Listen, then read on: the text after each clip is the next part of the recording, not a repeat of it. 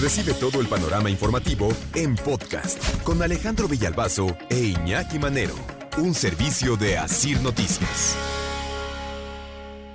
El Pleno de la Cámara de Diputados aprobó con 475 votos una iniciativa para que las parejas puedan cobrar la pensión por viudez. Es bien interesante esto. Para que la pareja pueda cobrar la pensión por viudez sin que exista un matrimonio de por medio, tal y como está estipulado actualmente en la ley del Seguro Social. Vamos a escuchar a la diputada de Morena, Susana Cano González aprobado en lo general y en lo particular el proyecto de decreto por el que se derogan las fracciones segunda y tercera del artículo 132 de la Ley del Seguro Social y las fracciones segunda y tercera del artículo 136 de la Ley del Instituto de Seguridad y Servicios Sociales de los Trabajadores del Estado. En esta forma, las personas beneficiarias no tendrán que recurrir a juicios extensos donde tengan que litigar el asunto por varios años, juicios innecesarios que implican un desgaste económico, emocional y de tiempo.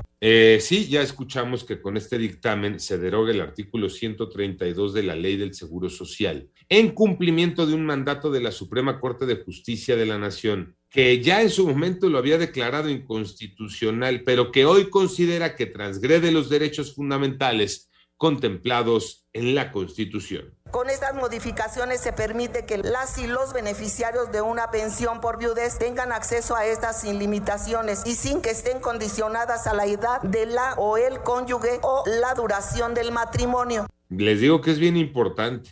Es bien importante también mencionar que el artículo prohíbe a las personas acceder a la pensión en los siguientes casos. Ahí les va. Una, si el asegurado fallece seis meses antes del matrimonio. Dos, si el matrimonio con el asegurado se realiza después de haber cumplido los 55 años, a menos que la fecha de deceso haya transcurrido un año después del enlace y cuando al casarse el asegurado ya recibe una pensión de invalidez, vejez o cesantía. Durante la presentación y justificación de este proyecto, la diputada del PRI, Marcela Guerra, señaló que el objetivo de la pensión es procurar la subsistencia de las beneficiarias y beneficiarios en su caso, por lo que se contribuye a mejorar la condición jurídica de la población. Una iniciativa que garantiza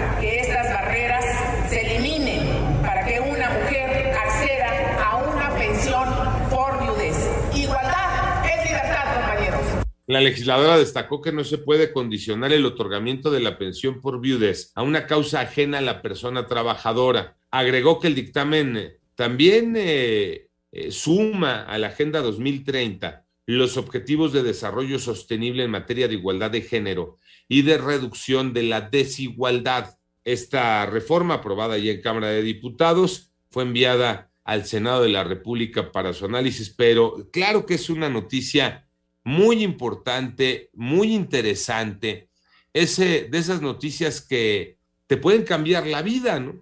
¿Por qué? Porque si por algún motivo estabas en los candados donde no eras candidato a recibir la pensión, hoy ese candado tal vez para ti se abrió y eso sin duda te va a cambiar la vida.